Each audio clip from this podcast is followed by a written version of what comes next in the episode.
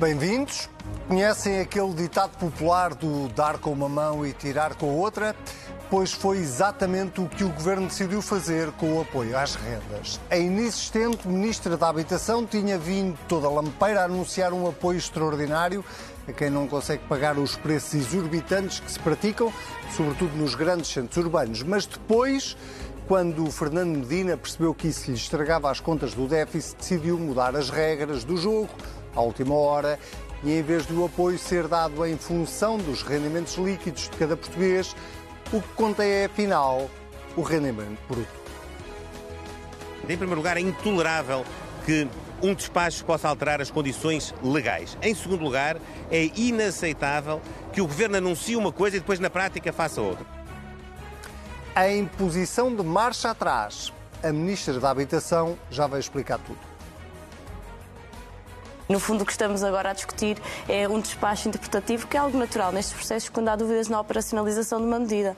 Mas, na verdade, a medida foi apresentada para, as, para estas famílias, foi apresentada com um impacto orçamental que rondava os 200 milhões de euros e que apoiava hum. 150 mil famílias, porque, obviamente, quando construímos uma legislação, fazemos este, este levantamento inicial de onde é que queremos chegar e aquilo que chegamos hoje e que verificamos hoje é que temos 185 mil famílias apoiadas com um valor que ronda os 240 milhões de euros. Sim. Portanto, não há nenhum recuo, nenhuma alteração naquilo que era Mas o princípio deste apoio.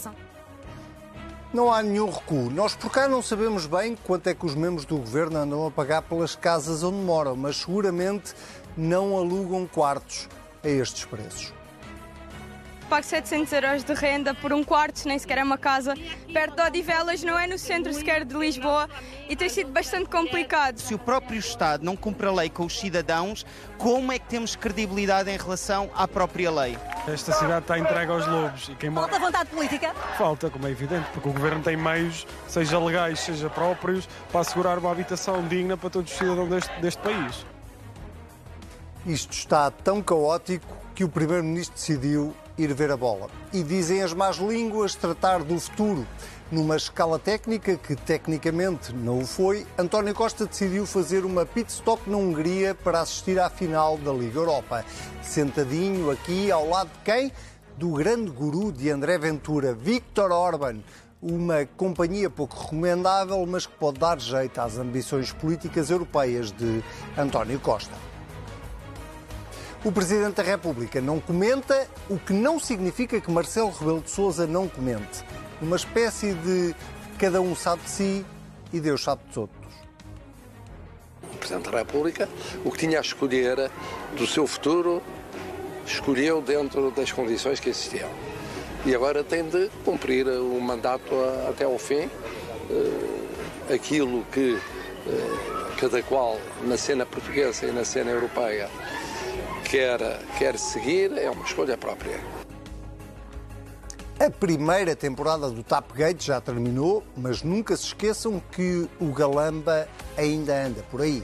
Criou-se uma comissão técnica independente para perguntar ao país onde é que cada português quer o novo aeroporto, e consta que houve quem sugerisse as berlengas, mas o ministro, que com toda a gente acha que morreu politicamente, decidiu dar uma prova de vida. Se que o aeroporto em Santarém longe, acho. Se acho que a probabilidade de ser viável é alta, não, acho muito baixa. Está no ar mais um Contrapoder, todas as semanas em direto e exclusivo aqui na CNN Portugal. Eu sou o Anselmo Crespo e tenho sempre comigo o Sebastião Bugalho. Muito boa noite. Boa noite. E o Sérgio Sousa Pinto. Boa noite. Boa noite. Uh, antes de irmos à atualidade política desta semana, Sérgio, deixa-me começar por te perguntar uh, sobre a atualidade internacional e aquilo que se está a passar neste momento na Rússia, uh, com uma aquilo que alguns suspeitam que possa ser uma espécie de golpe de Estado, mas sobretudo com uma ação de Prigozny, o líder da, da, da, do, do, do, grupo Wagner, da, Força Rebelde, que eh, foi sempre apoiante do regime do Kremlin e que eh, aparentemente está agora eh, numa tentativa de ameaça ao Ministério da Defesa russa. Já há tanques nas ruas de Moscovo. O que pergunto é o que é que isto pode significar na prática, que relevância é que nós devemos atribuir a um movimento como este do Grupo Wagner e que, porque sobre o resto é óbvio, na informação que nós temos, que o regime de Vladimir Putin está a tentar, está a tentar acabar com esta contestação, mas, mas que significado é que isto pode ter? Boa noite, Anselmo. Boa noite. Boa noite, Sebastião. O, o, bom, nesta altura nós ainda tivemos acesso a muito pouca informação sobre o que está a acontecer na Rússia. Em todo o caso, o que se pode dizer com segurança é o seguinte. O, o grupo Wagner é um grupo mercenário com laços muito estreitos uh, ao exército russo. Ou seja, uh, tem sido até aqui um instrumento de política externa do, do Kremlin. Quando a, a, Rússia, a Federação Russa, não quer intervir com as suas tropas regulares, envia o grupo Wagner, que tem sido até hoje um, uma, uma forma de, de, de, afirmação da força da Federação Russa em, na Síria, em África, em vários teatros de, operações, sem comprometer politicamente o Kremlin, pelo menos sem comprometer diretamente o Kremlin. Esta insurreição ou sublevação, esta revolta, esta quebra uh, entre, entre, entre o poder em, em Moscovo e o grupo Wagner e o seu chefe, que é o senhor uh, Prigozhin, uh, pode significar que estamos a regressar a um cenário parecido com aquele uh, da guerra civil russa entre 1917 e 1923, uh, que foi uma guerra, numa fase final, foi uma guerra internacionalizada, que arrastou várias potências para, para, a guerra, para, para a guerra civil russa, como toda a gente sabe, na fase do enfrentamento entre os brancos e os vermelhos. Uh, e o Sr. Prigozhin, uh, porquê, que o Sr. Prigozhin nos remete para este, para este período histórico? Porque, neste momento, se se confirmar que os laços entre o Sr. Prigozhin e o Kremlin se romperam, o Sr. Prigozhin é aquilo que se chamava na altura um senhor da guerra. É um senhor da guerra, com forças próprias, com uma capacidade militar própria, que vai ser, uh, que, vai, que, vai, que vai fazer o seu próprio jogo no terreno, uh, seguindo finalidades que são, neste momento, uh, imprevisíveis. O que é que o Sr. Prigogine pretende, quais são os seus, os seus objetivos, mas... E em quem, desculpa interromper, Vladimir Putin assentou uma parte significativa da estratégia desta, no início desta guerra. Sim, mas agora irrompe como um terceiro ator. É? E o papel que esse terceiro ator eh, vai desempenhar na, nas operações em curso é imprevisível. Uh, se ele não estiver do lado do Kremlin, uh, qual é o seu lado? É um, não está nem do lado do Kremlin nem do lado da Ucrânia. O, os senhores da guerra uh, costumam estar do lado que melhor serve os seus interesses imediatos, uhum. não é? E se calhar o senhor Prigozhin está no mercado para saber qual é que é, o, qual é, que é o, a, a, função que mais vantagens, que mais vantagens lhe traz na, na, nas circunstâncias da, da guerra na Ucrânia. Mais do que isto, neste momento, é impossível fazer. Só um exercício de adivinhação que eu acho que não, que não, é, não nos leva longe. É, é, é, muito interessante, só uma, uma, nota histórica, já que o Sérgio também, também a fez, só para dar algum contexto. O povo russo, na sua natureza, no, último século foi sempre muito vulnerável à humilhação militar no que toca à mudança do seu sistema político. Uhum. Eh, 1905 vem depois de uma humilhação contra o Japão, 1917 e a Revolução uh, Leninista vem depois da humilhação na Primeira Guerra, uh, a própria queda da União Soviética vem depois de uma humilhação no Afeganistão. Portanto, é preciso termos em mente que o povo russo no modo como lida com o poder e como interpreta o seu sistema político, é sempre muito vulnerável, ou pelo menos sensível, às humilhações militares. Se é isso que se vai passar ou não na guerra na Ucrânia e na contestação a Vladimir Putin, nós não sabemos, mas sabemos o que é que aconteceu antes. Deixa-me perguntar uma, última, deixa perguntar-te uma, uma última coisa, Sérgio, antes de avançarmos, até porque a atualidade obrigou-nos, de facto, a, a falar disto, uh, e, é, e, é, para isso também cá estamos. Uh, até que ponto, uma, uma das coisas que mais, um dos temas que mais se debateu ao longo de, de, de, dos últimos, do último ano, desde, desde que começou esta guerra, foi uh, como é que se derrota Vladimir Putin. Uh, e um dos caminhos apontados sucessivamente pelos comentadores nacionais e internacionais era uh, exatamente com uma, uma rebelião interna, com, com um golpe de Estado. Podia, alguém, podia ser um golpe de Estado, podia ser uma tentativa de assassinato de Vladimir Putin, podia ser várias coisas. Uh, o, o, o, a questão que se coloca aqui é até que ponto é que este grupo Wagner e este senhor tem ou não tem a capacidade para estar uh, uh, uh, em curso uma ação deste género ou se nós devemos relativizar, porque apesar de tudo, como tu dizias há pouco, este senhor tem uma agenda muito própria e ninguém sabe muito bem qual é. Bom, ninguém sabe qual é a agenda deste senhor. Nós, nós assistimos com ceticismo às suas declarações contra o, o Ministro da Defesa russo, sem sabermos se aquilo tinha autenticidade ou, ou se não tinha. Uh, também uh, aprendemos que, apesar de tudo, na Rússia há uma certa. Uh, eu não direi pluralismo, mas pelo menos há divergência de opiniões, não é? Que, não estou a ver que as posições do Sr. Prigozhin não sejam conhecidas da opinião pública russa. Portanto, que há, que é uma grande estabilização do regime e, evidentemente, que o Sr. Prigozhin, os mercenários dele são, são, são das tropas mais experimentadas, não é? São tropas que, estão, que enfrentam cenários de combate há muitos anos, portanto, devem ser tropas uh, altamente capazes e altamente eficazes. Uh, se agora vão enfrentar o exército regular russo, enfim, o, o, seu desempenho é uma incógnita. Também não sei como é que eles se vão municiar, quem é que sem apoios internacionais é difícil, mas isto realmente o que me faz lembrar é o período uh, 1917, 1923. A, Rússia fragmentada em senhores da guerra, cada um com os seus interesses próprios, uh, e, uma, guerra muito internacionalizada, com presença de forças estrangeiras em vários, uh, em vários pontos do território, e nós esperemos que esta, que esta destabilização uh, na Ucrânia que vai certamente aproveitar os ucranianos, isso é a única uhum. coisa que será mais ou menos certa. Uh, mas nós, Ocidente, não temos nenhum interesse numa destabilização radical do centro de poder no Kremlin que é um, que, é um, que, que, é um, que, apesar de tudo é um interlocutor. Não? Nós precisamos ter um interlocutor. Que nós não precisamos é de uh, incerteza e caos na Federação Russa. A Federação Russa é um país demasiado importante para, para ser submergido pelo caos, o que eu julgo que não acontecerá.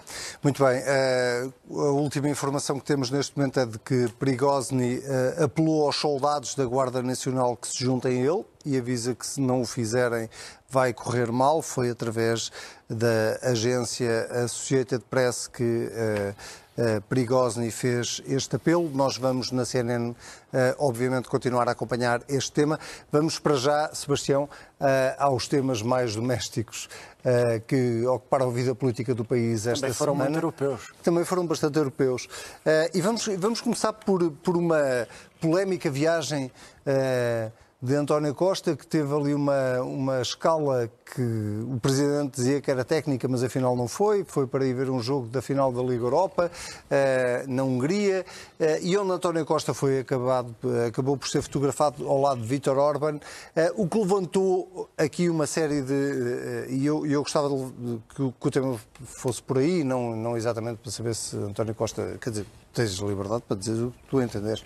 Mas, mas gostava. Mas, Tu ficas agradecido, não é? Fico, fico. Uh, não, eu, eu, a, pergunta eh, que, que te coloco é, tem a ver com uh, as leituras que têm, têm sido feitas desta, desta viagem, desta, desta paragem na Hungria, da, da, do facto de António Costa ter sido uh, fotografado ao lado de Vítor Orban. Tu fazes a leitura de que isto foi, de que isto é António Costa em campanha eleitoral, entre aspas, tu Estou aqui a pôr aspas. Não, é, para, é, para um cargo europeu? É, é, impossível saber se partilhar um camarote a ver um jogo de futebol fez ou não parte da campanha de António Costa para um cargo europeu. Eu diria que se fez parte, não foi certamente o momento mais fundamental da caminhada de António Costa para Bruxelas. Uhum. A mim, honestamente, a questão do jogo de futebol. Não te diz grande coisa. Não, porque repara, se o José, Durão, José Manuel Durão Barroso, Primeiro-Ministro de Portugal, tivesse ido ver a final de um jogo europeu ao lado do Primeiro-Ministro britânico, de Falcon, a mim não me iria chocar, portanto, a mim o jogo de futebol não me chocou. Sim. Agora, eu acho que muito mais determinante do que o Vítor Orbán e do que a final da Liga Europa, aquilo que realmente é determinante, ou pelo menos a primeira coisa mais determinante para o futuro de António Costa na Europa são as eleições espanholas no, para o mês que vem. Saber se Sanches ganha ou não. Sanches ganha, se Sanches não ganha. Sanches perder está fora da corrida porque o Presidente do Conselho Europeu... Mas achas que está mesmo? Porque não é obrigatório, não, não é? Ainda hoje ouvia falar do nome de Mário Draghi como um... Não, mas é diferente. É diferente. Potencial... O, o, ponto aí, o, o ponto aí é, é, muito subtil, mas é, é, é interessante explicar e é importante explicar. A questão não é o líder o europeu não estar em funções, é nunca ter sido derrotado nas urnas. O precedente a não abrir é esse. Portanto, se Pedro Sanches perder a eleição, está mais longe da corrida. Mário Draga não foi derrotado nas urnas. Uhum. Uh, pode ser um ex-líder desde que não se tenha sido saído depois de uma derrota. Okay. Portanto, Pedro Sanches tem prestígio europeu, foi funcionário europeu, tem ligações à NATO e à Internacional Socialista que são consideráveis, é um chefe espanhol, mas se for derrotado nas urnas, António Costa passará a ser, em 2024, o socialista mais antigo, aquele que tem melhores pontos para, as outras famílias políticas europeias. Um, e também aquele que, no meu entender, terá, na, na, altura, é difícil fazer essa previsão, aquele que tem maior score eleitoral, portanto, aquele que vale mais votos no seu país de origem. Desculpa interromper, deixa-me perguntar-te muito ele, direta... será, ele será o favorito. Deixa-me perguntar-te muito diretamente. Tu estás convencido que António Costa quer ocupar o cargo de Presidente do Conselho Europeu? Eu não sei se ele quer ou se ele não quer. Eu, no lugar dele, quereria. E acho que é compreensível que ele queira. Uh, e acho, na e, forma como respondeste. E acho duas coisas. Antes de devolver a palavra ao Sérgio. Até porque o Sérgio tem um posicionamento muito interessante nisto, porque não vai ao encontro da hipocrisia que eu acho que vai acontecer. Sim. Que é, eh, eu acho que toda a gente é contra o Dr. António Costa ir. O Presidente da República parece que é contra, ainda hoje com a, com a boca uhum. que mandou a dizer que ele acaba o seu mandato até ao fim, portanto parece que é contra, o PSD manda a cara do Primeiro-Ministro que ele quer ir para a Europa e o próprio PS, algum PS gostaria que ele ficasse. Mas se de facto o António Costa decidir ir para a Europa, uhum. uh, rapidamente brotará um ambiente de hipocrisia nacional em que seremos todos a favor do António Costa ser Presidente do Conselho, porque será... Isso é o que aconteceu com o Durão Barroso. É, era aí, por isso é que eu gostava de ouvir o Sérgio sobre isto. Então vamos é ouvir o Sérgio. Deixa-me só dizer, aconteceu com o Durão Barroso, exceto com o Sérgio Sousa Pinto e com o Mário Soares que votaram contra. Portanto, qual é a tua opinião? Isso é, Pronto, olha, nem preciso não, fazer a pergunta. Não, não, sei se vais fazer parte ou não da hipocrisia não, mas, mas, mas eu quero fazer a mesma pergunta. Tu estás convencido que há aqui uma campanha subtil de António Costa a caminho de um cargo europeu ou tu achas que nós estamos todos a ver fantasmas? Bem, eh, eu não sei o que é que, quais foram os assuntos tratados pelo Primeiro-Ministro de Portugal e pelo Primeiro-Ministro da Hungria. Acho que o Primeiro-Ministro de Portugal tem todo o direito de se encontrar com qualquer Primeiro-Ministro e usar os recursos do Estado para uh, ter essas conversas. Uhum. Acho que o Primeiro-Ministro não tem que dar satisfações ao país e explicar ao país a agenda dos seus temas para o país avaliar se o jet fuel foi bem emprego ou se foi um desperdício de dinheiro em gasolina. Eu acho isso deprimente e lamento que alguns partidos continuam a portar-se como. Enfim. Crianças. Sim, parece-me parece um jardim de infância, realmente. E, mas é um bom ponto de vista. Agora, podemos agora especular aqui é um facto que António Costa foi reunir com o Sr. Orban e podemos especular, é a nossa função. Eu acho que António Costa realmente, acho que é uma possibilidade, não sei se é assim, se não, não sei se tratou de outros temas, mas é natural que, mesmo tratando de outros temas, há aqui uma, uma lógica curiosa da aproximação entre o Primeiro-Ministro português e o, o Primeiro-Ministro da Hungria, porque o causador desta especulação é o Primeiro-Ministro de Portugal. Também não se percebe porque é que não, não pôs na agenda este encontro, podia perfeitamente ter, ter posto na agenda, não, não, não tem que se andar a esconder. Não nenhum problema, não é? É um chefe de Estado do, é só um jogo futebol. Ainda por cima, uh, sendo a justificação um convite da, da, da Não, isso, UEFA, é tudo, isso são todos disparados. Isso é a velha coisa, de, quer dizer, há, há, há, enfim, eu não vou qualificar, já, já, já tive, as últimas semanas têm-se prestado a muita adjetivação. Eu, eu, lamento apenas essa coisa do, da falha da coisa técnica, do, do, do, não sei quê, do futebol, do abraço ao Mourinho, tudo, tudo isso é deprimente, parece um país de, terceiro mundo. Uh, portanto, eu prefiro manter isto no nível em que ele deve ser posto, que é uma relação entre, entre dois primeiros ministros, o que me parece uma coisa inteiramente normal. Se o Sr. Orban é uma pessoa desagradável ao Palato Europeu, é o representante do, do, da chamada democracia iliberal, uhum. ou seja, uma democracia com uma, uma espécie de inclinação autocrática, uh, e que, à qual uh, o conjunto dos Estados europeus uh, montaram, em torno do qual montaram uma espécie de cerco sanitário. não deixa de ser uma pessoa influente no chamado Grupo Visegrado, com aquele conjunto de países, a Polónia e tal, que, que são países do, do, do, centro europeu, com uma história semelhante e partilham pontos de vista conservadores, geralmente no meio da família europeia. Mesmo esse grupo de Visegrado está um pouco em crise em resultado da guerra na Ucrânia, uma vez que o Sr. Orban está bastante isolado, os demais, os demais países daquela, daquela região são favoráveis a uma reação mais vigorosa das potências ocidentais e o Sr. Orban tem aquela posição e, enfim, não diria equidistante, mas é o, é o mais simpática Dan possível. Dançarina. Mais, mais assim, mas quer dizer, já, já, já sabe, em cima do muro, como, diz o povo, como diz o povo, o mesmo pequenino, velhaco ou dançarino.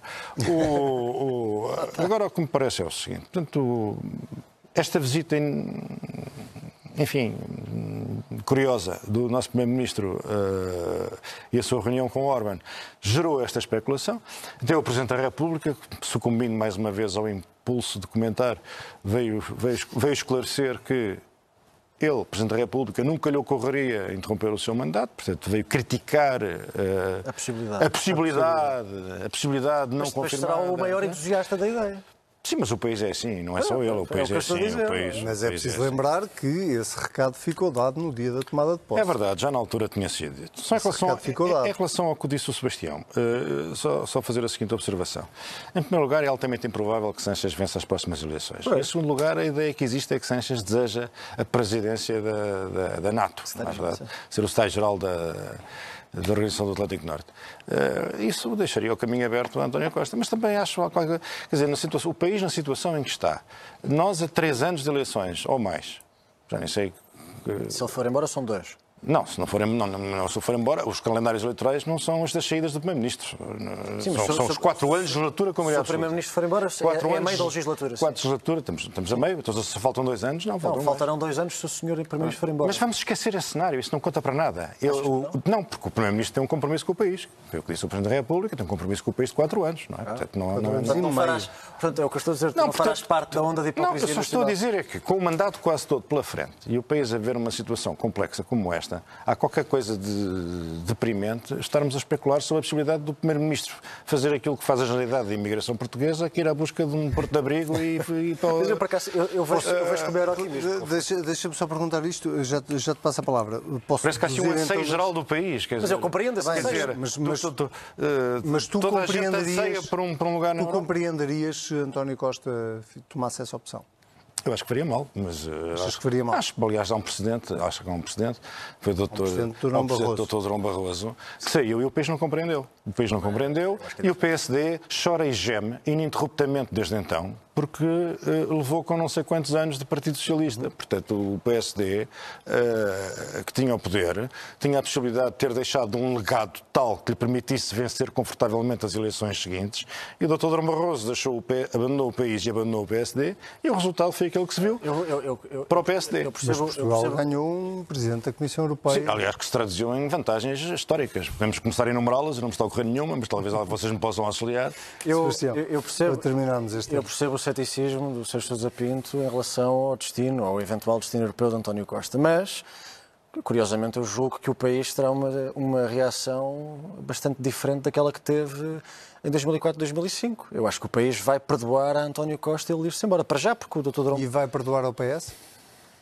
Isso depende daquilo que o Partido Socialista se transformar depois da saída do seu atual líder. Mas António Costa está há sete anos no poder. Durão Barroso estava há menos de dois anos. Portanto, António- Venceu eleições há um ano, com maioria absoluta. na altura serão dois. Eu sei, mas não eu é na acho... altura, esquece-o na altura. Nós temos que falar de, de- Eu dos, defender- eu dos estou- calendários eleitorais eu não do estou a país. defender António Costa. Temos que falar eu, do eu calendário eu- eleitoral eu, do eu país. estou é muito menos ansioso do que tu para continuar a ser governado por António Costa. Ah. Por mim, eu sou, eu sou brutalmente a favor da ida de António Costa para a Europa, porque isto não é nada pessoal, mas eu- acho que faria bem ao, ao regime democrático português, ao sistema político português, finalmente sair deste impasse.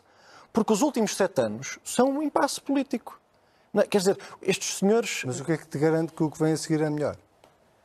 Pior não vai ser, porque daqui nós não saímos. Aqui Já ninguém-. Pior não vai Pior ser. não vai ser, Não pois reformam, não mexem. Quer dizer, não, não saímos, para usar uma expressão cara a este nosso amigo, não saímos da cepa torta. Se, precisa, se é preciso António Costa ir para o Conselho Europeu para, para alguma coisa acontecer em Portugal, para, algum, para podermos voltar a ter uma possibilidade de um futuro em Portugal, Então, na Então, tua- meu caro, por favor. opinião, é António Costa que está a paralisar um governo, ele próprio. Não, não, o António Costa tem presidido. Possuído- o- o, possuído António Costa, o António Costa co- tem presidido. o- António Costa tem presidido a, a governos brutalmente transformadores da sociedade, motores de reformas e o país está muito melhor desde que ele é primeiro-ministro. Mas não queres levar o governo todo para, para o Conselho Europeu? Não era mal pensado Ah, não, isso. gente. Não era mesmo nada mal pensado. Eu só queria chamar a atenção para um último dado que acho que é importante para fecharmos o tema, que é o seguinte. O lugar de Presidente do Conselho Europeu, nem de perto nem de longe, tem a importância de Presidente da Comissão Europeia. Eu só gostava que isto ficasse bem, bem- bem esclarecido. Não, é? não, o, paral- o paralelismo é forçado. Muito bem, meus senhores, vamos ao quem vota desta semana. Muito rapidamente, que o nosso tempo está a voar, vou começar por ti, eh, desta vez, Sebastião. Acho que comecei há bocado por ti, não, por acaso comecei por ele.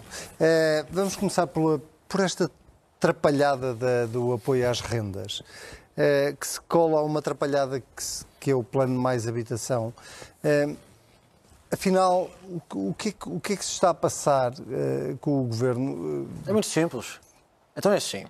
O pacote, mais, o pa- o pa- o pa- o pacote mais habitação surgiu para, no fundo, encobrir a crise política profunda em que o Executivo tinha mergulhado. Portanto, como havia CPI, crise política da TAP, Medina, Pedro Nuno, SIS, Galamba, Frederico Pinheiro, Diaba 4, era preciso o governo mostrar a iniciativa política. E daí, daí nasceu Marina Gonçalves, mais habitação, o Ministério só para a habitação e a promessa de que iam acabar os vistos gold, de que o problema da habitação em Portugal ia ser resolvido à conta do arrendamento coercivo e que iria haver, estimava-se, um apoio às rendas na ordem dos mil milhões de euros de impacto orçamental anual. Afinal, era tudo mentira. E porquê, que agora, e, porquê, e porquê que agora passou a ser tudo mentira e afinal, afinal os vistos gold não vão acabar, afinal o arrendamento coercivo não vai resolver problema nenhum e vai ser residual, e afinal o apoio às rendas para as pessoas que ia, ia ser em torno de mil milhões de euros vai ser em torno de 200 milhões de euros. Então uma diferença ainda considerável. Uhum. Porquê? Porque já não há crise política e como já não há crise política já não é preciso fingir que vão fazer alguma coisa. É só isso. Sérgio, uh, ficaste... Foi muito bonito. Só que, entretanto, desiludiram as expectativas de toda uma geração e toda uma população que tinha acreditado no governo. Grande erro. Ficaste uh, espantado com, com, o que aconteceu esta semana, que é de repente pessoas que estavam a contar com um determinado apoio às rendas perceberam que esse apoio ia ser eh, menos de metade na maior parte dos casos.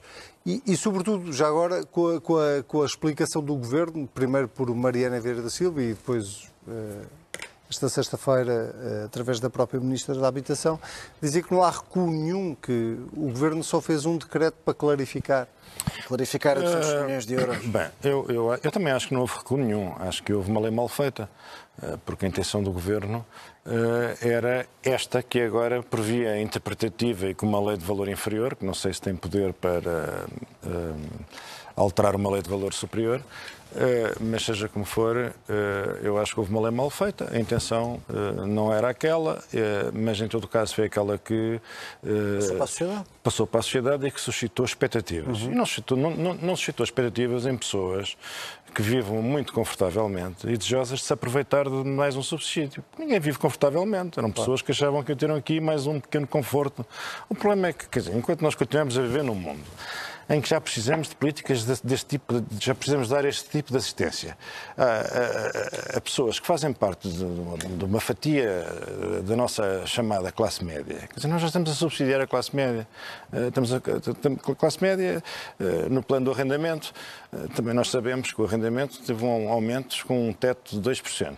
Mas as pessoas que contraíram crédito para adquirir a sua, a sua casa, a sua habitação, sofreram aumentos brutais, brutais. no crédito. As as políticas também do governo nessa área também não são suscetíveis de dar resposta à ansiedade que muitas famílias estão a viver. Portanto, vivemos uma classe que nós estamos a chegar a um ponto.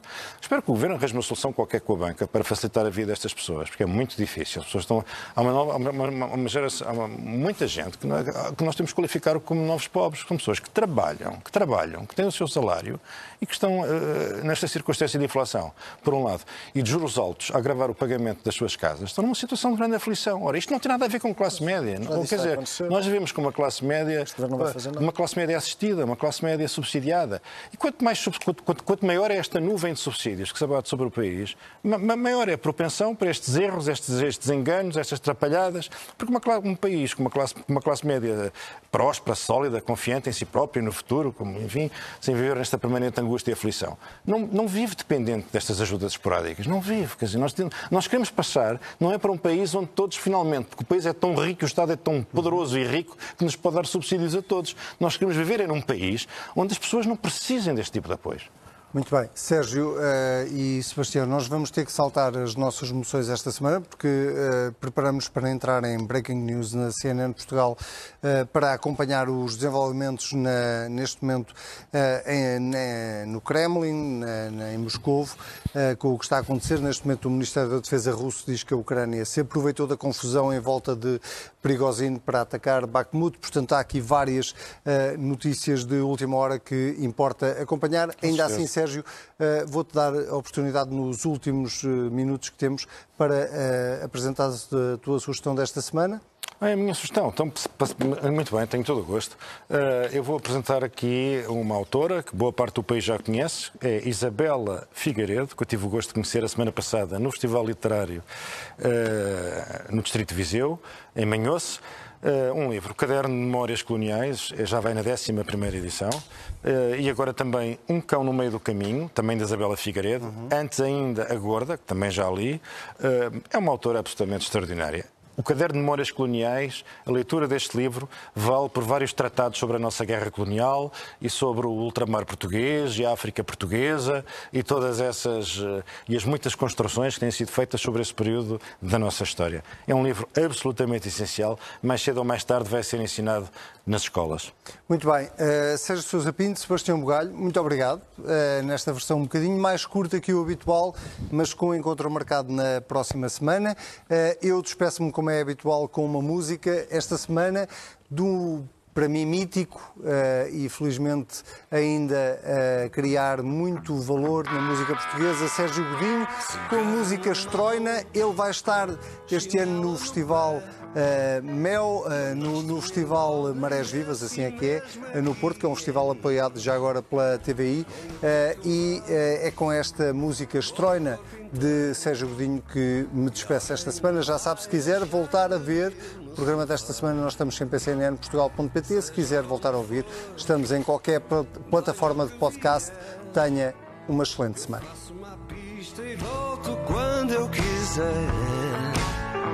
Desgostos de amor são feridas que saram. E há sempre alguém disposto a dar.